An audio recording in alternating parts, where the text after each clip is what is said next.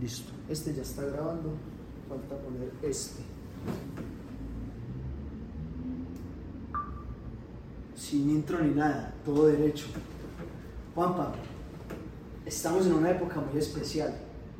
Ahorita antes de empezar a grabar decíamos que estamos en época de planeación, en época de llenar la lista de propósitos, de comprarse el cuadernito planeador, de comprar el calendario Bristol en Colombia. Mejor dicho, estamos en el, en el momento del año en el cual la gente está con la capacidad de soñar a tope, ¿sí o no? Y también es que se, se llega de un periodo de vacaciones donde es como, bueno, estoy dejando toda la labor del año, estoy compartiendo con mi familia, vengo también como, como con nuevas ideas y como con nuevos deseos de arrancar el Bien año. recargados. Sí, recargados. Vacaciones, fiesticas de Navidad. Mejor dicho, estamos en esa época del año en la cual salimos a la calle y vemos cualquier cantidad de gente haciendo deporte, a todas horas, ¿sí o no? Gimnasios, cursos de inglés, un montón de cosas pues que se empiezan a Gente montando bici a tope, todo eso válido. bacanísimo, muy chévere. Ojalá perdure. Ojalá los propósitos de aquí al último día del año Yo todavía diría perduren. que el reto más grande acá en realidad es la sostenibilidad de esos propósitos. Es garantizar que si yo salgo a montar bicicleta ahorita en enero, garantizar de que en junio todavía esté montando bicicleta, de que en junio julio todavía esté en el gimnasio, de que el curso de inglés en agosto todavía esté efectivo. Yo creo que ese es el tema, pero entonces Sebas, ¿cómo lograr esa sostenibilidad? Total. Por eso esta conversación, por eso este primer podcast y por eso este primer video del año, de hablar en esta etapa tan especial. Y, y es que hace unos días, hace unas semanas, escuchábamos al gerente de Nutresa, un empresario que admiramos bastante aquí en Lab 9, hablar de algo bien interesante, que también lo publicamos aquí en las redes y fue que el presente depende del futuro deseado, ¿cierto? Ese tema de, de poder tener la capacidad de soñar, pero encendida todo el año, Juan, es muy importante. Aunque antes de hablar de planeación, ¿qué tal si hablamos de, este elemento que es tan crítico y que incide en la planeación también, y es la retrospectiva? Estamos en esa etapa, Juanpa, donde sí tenemos la capacidad de soñar a tope, donde tenemos todos los propósitos, libros llenos de cosas que queremos hacer, pero nos cuesta mucho revisar qué no hicimos el año pasado. Porque muchas veces, Juanpa, pienso yo que las cosas no se ejecutan porque yo no me hice cargo, porque yo no ejecuté lo que tenía que haber ejecutado, porque no me levanté ese día a las 5 y media a salir a montar bicicleta o a salir al gimnasio. a tomar la decisión en el presente que me va a llevar a eso que yo estoy proyectando, a ese futuro inmediato o, o temprano. que me soñaba escalar mi negocio, que me soñaba llegar a un nuevo mercado. No tomé la decisión de ese día hacer la llamada que tenía que hacer. Hay una, frase, hay una frase que creo que a nosotros nos gusta mucho y la usamos cuando compartimos información en diferentes espacios y es el parar para pensar que está muy ligado a lo que Sebas está diciendo con relación a la retrospectiva. Sé que ese ejercicio de retrospectiva nos cuesta, es un poco incómodo.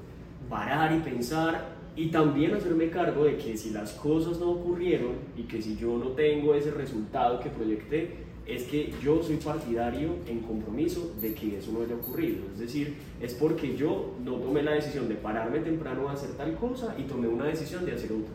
Entonces, eso también nos ubica ahí como, es un, es, es un momento de reflexión que puede ser incómodo, pero es un momento de reflexión necesario porque de ahí tenemos que empezar como a partir estas nuevas metas, estos nuevos proyectos y este nuevo quehacer en esfuerzo a lo que nos vamos entonces a dedicar en este año que, hay- que arranca, que sería como ese nuevo ciclo del 2023. Es que hay que capitalizar el recurso más importante, es el tiempo y las experiencias vividas. O sea, si yo ya transité tantos años en mi negocio, en mi emprendimiento o en mi proyecto y no capitalizo esas lecciones aprendidas para iniciar un nuevo ciclo con toda, entonces ¿qué sentido tiene haber transitado todos esos ciclos previos? Hay algo que a mí me gusta un montón y es el darse cuenta, el darse cuenta en realidad que me hizo falta para poder transitar eso que tú estás diciendo. Me hizo falta compromiso, me hizo falta el contacto con otras personas, me hizo falta aprender con relación a esto, qué habilidad necesitaba empezar a desarrollar y no lo desarrollé. O sea, ese el darse cuenta no debería de ser traumático, sino que ese darse cuenta, darse cuenta es para mí una fortuna, porque ese es un punto de partida para saber entonces yo cómo voy a disponer los recursos que tengo. Y que no solo hablamos de unos recursos económicos, sino que hablamos de unos recursos hasta que se moviliza el mismo esfuerzo necesario para la toma de decisiones de lo que yo voy a hacer en el día que me permita entonces llegar a eso que, que, me estoy proponiendo. Entonces yo creo que ese ejercicio, hablemos de ese momento cero de la retrospectiva, es vital.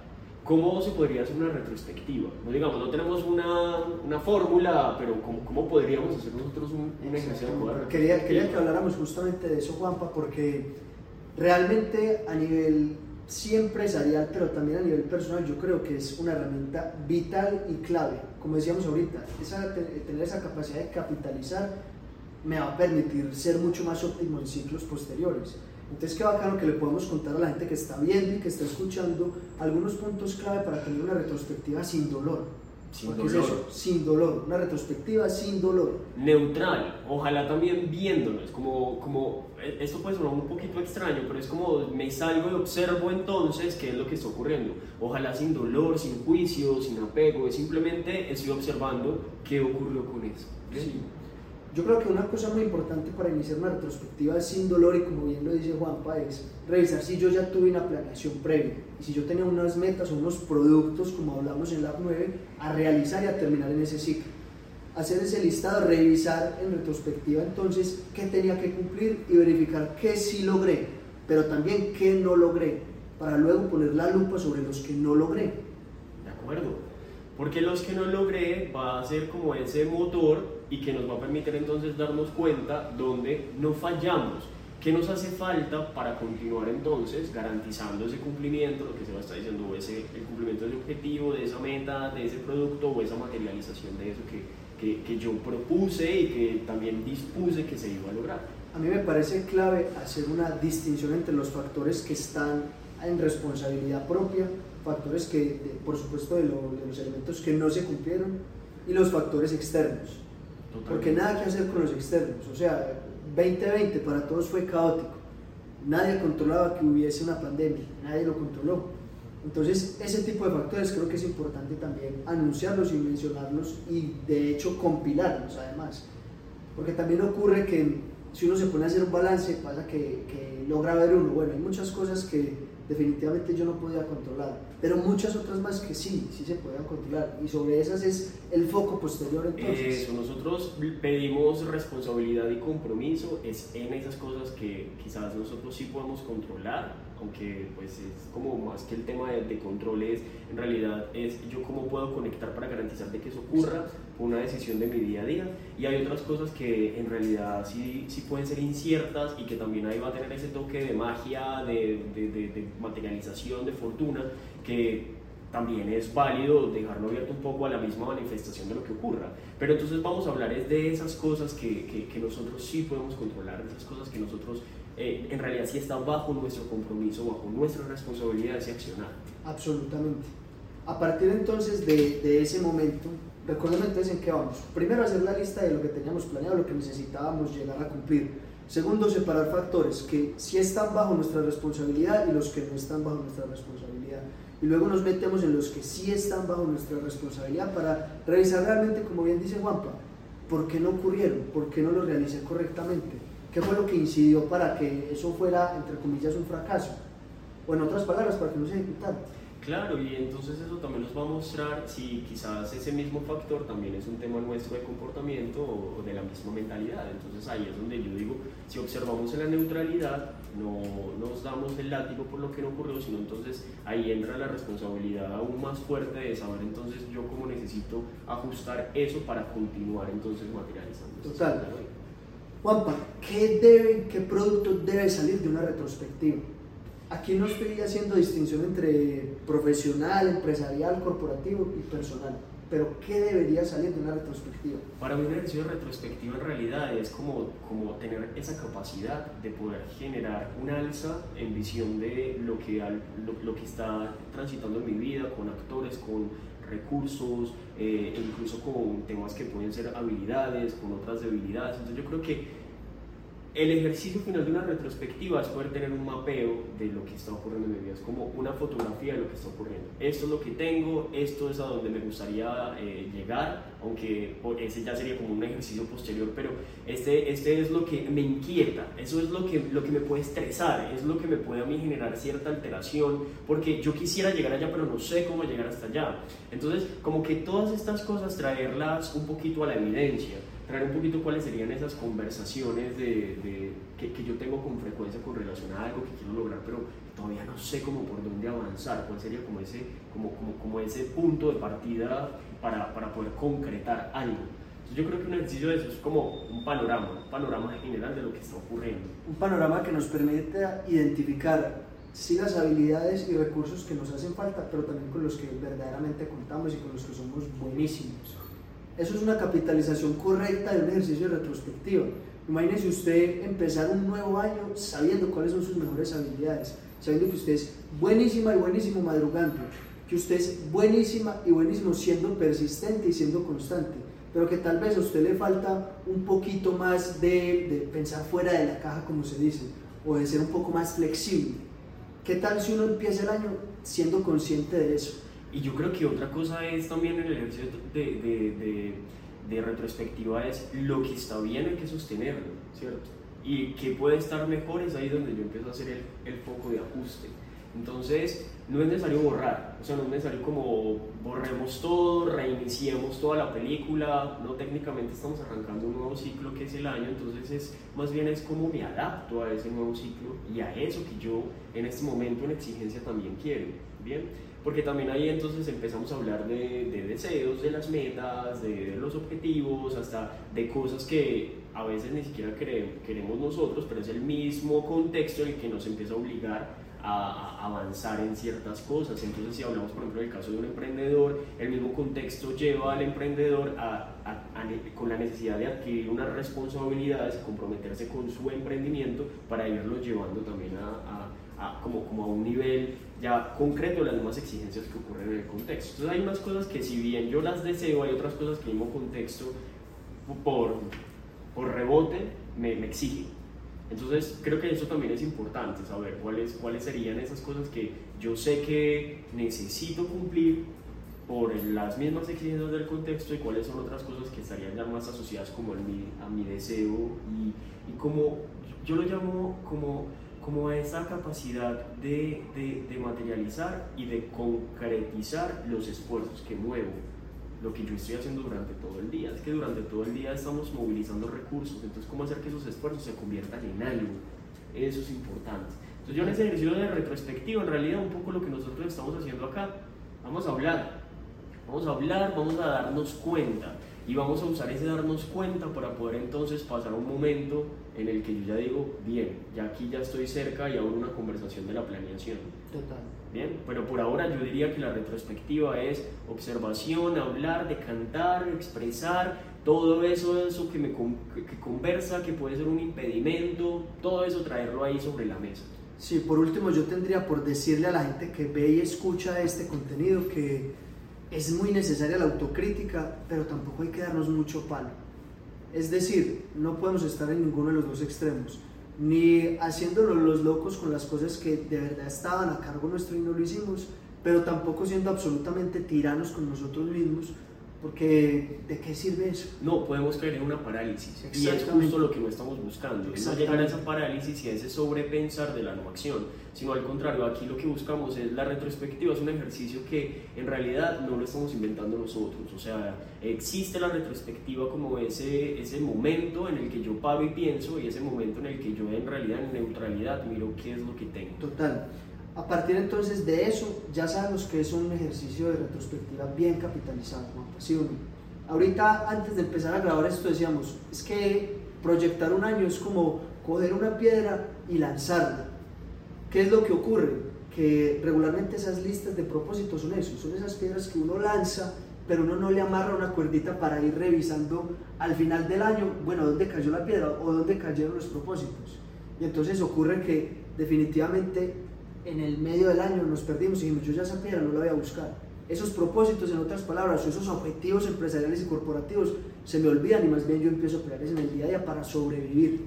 y porque entonces las empresas empiezan a operar, entonces empiezan a caer en la misma dinámica y aparece entonces el tema de apagar los incendios y ya caemos en la operación que olvidamos eso que nosotros lanzamos como piedra o las 12 uvas que a veces también comemos y los deseos y estas cosas, entonces nos vamos quedando también como fundidos en el tiempo con relación a eso. Cuando ya vamos entonces en algún momento que no vamos a tener el ejercicio de parar para pensar, entonces decimos, bueno, ¿y entonces esto en qué se ha convertido? O sea, este movimiento de esfuerzo en qué está. Pasa también al ámbito personal, como le pasan también a las empresas. Entonces, justo lo que nosotros queremos acá es, hey, no, no, no caigamos en ese automático, sino que aprovechemos esos momentos de reflexión. No nos vamos a quedar en reflexión constante. La retrospectiva inicia y termina. Y posterior a la retrospectiva es volver otra vez entonces a generar una planeación y, accionar esa planeación. Qué importante es, es, entonces tener claro esto. Al momento de iniciar un nuevo ciclo, nos funciona mucho tener unos contenedores que nos permitan albergar allí objetivos. A nosotros nos encanta hablar de contenedores porque nos permite tener un orden a partir del cual podemos hacer seguimiento. En otras palabras, como decíamos con la analogía anterior, es poder tener una cuerda visible, una cuerda que nos permita ir sorteando adversidades a medida que la vamos jalando para encontrar esos objetivos o esa piedra al final del camino, al final del ciclo. Entonces, qué importantes son los contenedores. En algunas compañías, en algunas compañías perdón, hemos hecho ejercicios, por ejemplo, de tener contenedores como, bueno, un foco de este año van a ser las personas, el equipo de trabajo. ¿Cuáles van a ser nuestros objetivos en materia del equipo de trabajo? Vamos a consolidar el equipo de trabajo, pero a partir de que de algo bien decantado y que se pueda cumplir, que se pueda hacer el seguimiento. Otra esfera interesante, otro contenedor clave que nos parece fundamental para poder ordenar los objetivos, las operaciones, es decir, el día a día. Si nosotros no tenemos eso organizado, como bien dice Juan, pues se nos vuelve a apagar incendios todos los días. Pero también tenemos otro contenedor adicional que lo llamamos nuevos negocios. En algunas compañías hemos implementado esto, Juan, y ha resultado correcto, ha resultado bien interesante el desarrollo luego y el desempeño de hacerle seguimiento a esto. Claro, y, y ya que estamos hablando de, de, estos tres contenedores y que estaría perfectamente enmarcado dentro del contexto empresarial, eh, dentro de esos contenedores empiezan a surgir entonces actividades, empiezan a surgir unos portafolios unos proyectos, empiezan a surgir unos programas, pero el contenedor ya alberga esto, ¿cierto? Entonces yo ya sé que la empresa en ese foco de planeación está en esos tres contenedores y está ocurriendo y está movilizando que los tres son igualmente importantes. Entonces yo ya sé que ahí yo ya empiezo a coexistir los contenedores y no me enfoco solo en uno. Porque también ocurre que me enfoco en nuevos negocios, ingresos, garantizar nuevos clientes, pero olvido los otros dos contenedores. Y acá nosotros lo que, lo que, lo que traemos con relación a los contenedores es que los tres son igualmente importantes. Y a los tres hay que darles información, a los tres hay que darles seguimiento, los tres se tienen que movilizar y coexistir. Absolutamente son tres que planteamos en algún momento, pero puede haber otros diferentes. O sea, qué importante es entonces que logremos pensar cuáles son esos macros que nos permiten agrupar las metas que, que, queremos alcanzar durante ese periodo. Funciona para lo personal también. Para lo personal, ¿qué contenedores podríamos sugerir o, o Importantísimo. ¿Qué, ¿Qué, cosas quiero obtener este año? ¿Qué, ¿Qué, material? ¿Qué, ¿Qué, elementos materiales quiero conseguirme este año que son importantes para mí por X o Y razón? Si es que quiero entonces adquirir un apartamento, un carro, si quiero remodelar mi casa, si quiero tener nuevos muebles, desde lo material, qué importante entonces poder plantear eso como un contenedor que no es el central ni el más importante necesariamente, pero es un contenedor. Pero es, claro, por eso lo que le estamos diciendo es la importancia de, de, los contenedores, es igualmente. Exacto. Importante entonces, por ejemplo, el contenedor de, de salud, o en el caso nuestro, como llamamos, el cuerpo que habito, porque finalmente es lo que me hace transitar en la vida y en el día a día. ¿Cómo le doy yo el valor necesario a mi cuerpo? Y entonces allí empiezan a aparecer muchos objetivos en materia deportiva, en materia de alimentación, en materia de, de, movilidad, en materia de, bueno, una cantidad de objetivos que uno quiere añadir dentro de ese cuerpo que habita. Y por supuesto también en materia financiera, en materia de ahorros tal vez. Qué importante es eso, Juan. En consolidación profesional, en, aprender nuevas cosas, oficios, viajes. el tema de viajar como, como una captura de experiencia también que consolida ciertas cosas sea, el, el, contenedor también es abierto y libre. Total. Y eso también me parece que es genial, Sebas, porque no es una fórmula. O sea, no, no, no es una fórmula, a pesar que uno sí lo puede llevar como metodológico, como creemos un espacio de conciencia en retrospectiva, organicemos a dónde quiero enfocarme con estas cosas. Yo creo que cada uno tiene que hacer el ejercicio en retrospectiva de, de, de revisar un poco qué de esas cosas puede funcionar como yo empiezo a hacer también una adaptación a eso. Sí, absolutamente. O sea, nosotros sí hacemos planeación estratégica para compañías, pero cada una de, de, las compañías es diferente por su contexto, por su naturaleza y demás. Y así a nivel personal, más aún, cada uno es un universo diferente, tiene habilidades, virtudes y falencias diferentes, por lo cual es muy complicado tener una metodología estandarizada y que uno pueda decir, es que si lo haces de esta manera vas a llegar a cumplir todo lo que te propongas. Yo creo que es muy difícil, Juanpa. Lo que ya funciona lo dejamos ahí, lo que le veamos una posibilidad de ajuste de una, ese es como el foco para que continuemos y así entonces también no caemos eh, no en ese estado de parálisis y tampoco caemos como en esa incertidumbre o en ese sinsentido, ¿no? No es necesario. Eh, el caos va a aparecer, también es otra forma que nosotros usamos, cómo encauzamos también ese caos y cómo le damos valor a ese.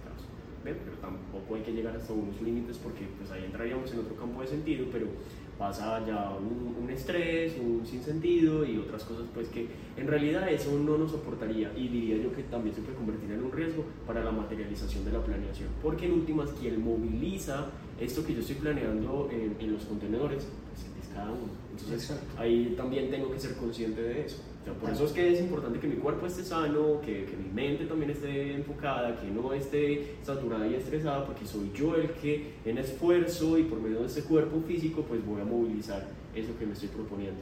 De lo contrario, eso no tendría mucho sentido. Y ahí sí que sería una planeación en servilleta, que difícilmente puede llegar como unos resultados esperados. Juanpa, tiramos entonces la piedra con la cuerdita amarrada, ¿sí?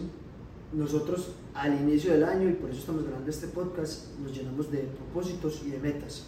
Pero es muy importante que logremos ordenar esos grandes objetivos que queremos lograr a final de año en una línea de tiempo. Porque ahorita decíamos también, esas metas a un año se van transformando en meses, pero los meses en semanas, pero las semanas en días. Y ahí es donde uno en el día a día tal vez no vea mayor avance en las cosas que va ejecutando, pero cuando han pasado seis meses miras hacia atrás y te das cuenta que o avanzaste muchísimo o no avanzaste. Entonces es importante ordenarnos en línea de tiempo. ¿Cómo le gusta a la nueva Juanpa? ¿Cómo le gusta a Juan Pablo Valencia planear y ordenar esas actividades y esos objetivos? A mí me gusta desmenuzar, o sea, como, como nosotros lo, decimos coloquialmente, o sea, comernos la torta por, por porciones. Entonces yo creo que muy bien es planear y tirar la piedra y ese sería para nosotros en analogía como el producto o el esperado, pero a mí me gusta es saber de mis decisiones del día a día, incluso de mis decisiones de la hora, con lo que como, en accionar, salir a hacer ejercicio no quedarme eh, de pronto en la casa haciendo otra cosa. Me gusta mucho es entender que esas decisiones del día a día sí le están apuntando hacia él. Y es como ir recogiendo un poquito esa, esa pitica o esa cabullita que nosotros estamos asociando a la piedra. Entonces a mí me gusta eso, me gusta como que esto se convierta en algo normal de mi día. Bien, porque hay unas cosas que en realidad yo sí necesito fragmentar para poder ver algún resultado. Eh, hablemos de la capacidad para hacer ejercicio tal vez, entonces yo sé que si voy dos días al gimnasio no voy a tener unos resultados esperados. Pero entonces, ¿cómo hago yo que eso se incorpore dentro de la dinámica del día y también verle valor a eso? Y también transitar eh, en gusto ese esfuerzo que yo estoy movilizando, es decir, como, como también logro que eso se vuelva, no sé si divertido, pero que ya se vuelva parte de la cotidianidad. Y es ir cambiando también como ese, esos, esos automáticos. A mí me parece muy importante definir muy claramente el sentido del objetivo que uno plantea. Si yo digo que mi objetivo este año empresarialmente es consolidar el modelo de negocio, bueno, venga, explíqueme qué es consolidar el modelo de negocio. Es tener unas ventas constantes que fluctúen entre un margen y otro, o qué significa consolidar, qué significa crecer, qué significa expandirse, qué significa acceder a nuevos mercados. Si uno tiene eso claro, me parece muy importante llegar a fraccionar entonces para llegar a eso que quiero a final de año, cómo cada trimestre voy avanzando en ese objetivo. Un mes es muy poco y seis meses es demasiado. Tres meses considero que es el, el, el lapso de tiempo ideal porque permite poder generar retrospectiva de alto valor. Es decir, lo que quiero aclarar en este momento es que si bien yo trazo unos objetivos a final de año, yo debería estar revisando la planeación cada tres meses, Juanpa, a nivel personal, pero a nivel profesional más aún. De acuerdo, y hay otra cosa es que también estamos muy tentados en que queremos que todo ocurra en el primer trimestre o que todo ocurra en el primer mes, y entonces eso no va a ocurrir porque vuelve y juega, tenemos unas restricciones. Y no solamente hablamos de restricciones económicas, hablamos unas restricciones del mismo ente que está movilizando esas acciones. Entonces, también es importante llevarlo a la línea de tiempo del año, ir ubicando entonces eso que deseo, que quiero, que se convirtió en mi meta, en mi objetivo, en la consolidación de mi, de mi proyecto, de mi emprendimiento, del modelo de negocio, lo que sea, irlo llevando en fraccionamiento a trimestres. Entonces eso también nos va a dar a nosotros una calma de que no estamos accionando todo al mismo tiempo, porque en realidad eso nos puede generar un estado de estrés muy grande y nos puede paralizar. Y ahí entonces empezamos a hacer todo lo contrario a lo que estamos buscando. ¿Qué estamos buscando? Dosificar Estamos buscando sostenernos, estamos buscando generar el compromiso con eso que yo estoy diciendo. Para mí eso es importante. Y si yo lo tengo en una lista es porque eso es importante, entonces lo voy a movilizar. Bien. Sí. Pero también haciéndonos responsables de que si eso ocurre o no ocurre bajo los factores que ya dijimos al inicio, que nosotros sí podemos controlar en decisión, pues entonces yo me hago cargo de eso. Ya las otras cosas de incertidumbre, pues las dejaremos también ahí resolviendo en, en el camino cuando ocurra. ¿Sabe qué decisión es muy importante, Juanpa? Disfrutar el proceso, disfrutar el día a día. Yo he escuchado mucha gente que dice, odié cada minuto del entrenamiento, odié cada semana y cada día del año, pero el resultado vale la pena. Yo creo que eso es un poco incoherente, porque es que si yo no estoy disfrutando el día a día, pues la felicidad efímera de ese lograr el objetivo es justamente eso, es efímero, son segundos, son, son instantes. Mientras que si yo tengo claro que lo que estoy haciendo en el día a día, semana tras semana y el mes a mes es divertido, es tal vez no divertido, pero es inspirador, estoy cumpliendo mi palabra y, por ende entonces estoy siendo fiel a mí mismo, yo creo que ahí cambia completamente todo el asunto, todo el desempeño, el desarrollo del, año en general o del ciclo que estés planteando. Mm, a mí me gusta la reflexión y creo que el preguntarnos para qué hacemos lo que hacemos también nos empieza a ubicar en una conversación diferente y en una conversación de que hay cosas quizás que nosotros hacemos por automático, pero no sabemos eso en qué se está convirtiendo. Entonces el, el pensar, hey, ¿para qué hago esto? ¿Para qué voy a buscar esto? ¿Para qué estoy accionando ciertas cosas en la vida? Y yo creo que ahí la responsabilidad que tenemos también es de disfrutar ese, ese, ese caminar ¿Por qué? Porque no sabemos quizás si nosotros vamos a llegar a la consolidación de ese producto que nos planeamos. Ese es el esperado. Pero ocurre en algunas empresas. En algunas empresas nosotros entramos, acompañamos ciertas cosas, nosotros no vemos los resultados de lo que planeamos. Entonces también es importante disfrutar ese transitar sin esperar llegar al cumplimiento eh, o, al disfrute de, ese, de eso que, nosotros estamos proponiendo como en, bien, hablando del contexto de empresa, bien. Yo creo que eso debería ser un propósito que todos, todas las organizaciones y todas las personas deberían tener anotadas en su lista. Disfrutar de mi día a día. No veo Disfrutar de mi día a día, yo creo que eso es clave. Sí, okay, o sea, imagínese usted emprendiendo un proyecto, una compañía, o trabajando en, en, algún cargo y no disfrutando en el día a día, ¿qué sentido tiene? Entonces, oye, ¿para, ¿para qué eres emprendedor? ¿Para qué estás creando la empresa? La empresa es dinámica, la empresa todo el tiempo está trayendo cosas por resolver. Entonces no va a llegar un estado en el que yo voy a estar completamente, eh, completamente estabilizado el, el, el, negocio sin generarme nuevos retos. Siempre vamos a tener cosas que movilizar. Sí, es que es imposible. Me tiene que gustar eso es imposible pensar que el día de va a fluir sin inconvenientes y sin retos o sin problemas. Es, imposible, es imposible huir a ellos. No, en un contexto empresarial que es dinámico, hay personas, hay clientes, entran, salen, operaciones, son un montón de influencias y cosas. Pero una cosa muy diferente es victimizarse y otra cosa es, bueno, yo aprovecho este reto, lo disfruto, por más complejo que sea, voy a lograr alcanzarlo y, y ya está, vamos a disfrutarlo. Me acordé de algo, de de victimizarse del contexto que yo también estoy generando. Y hay que tener cuidado con eso. Ese es un automático que es difícil pillarse.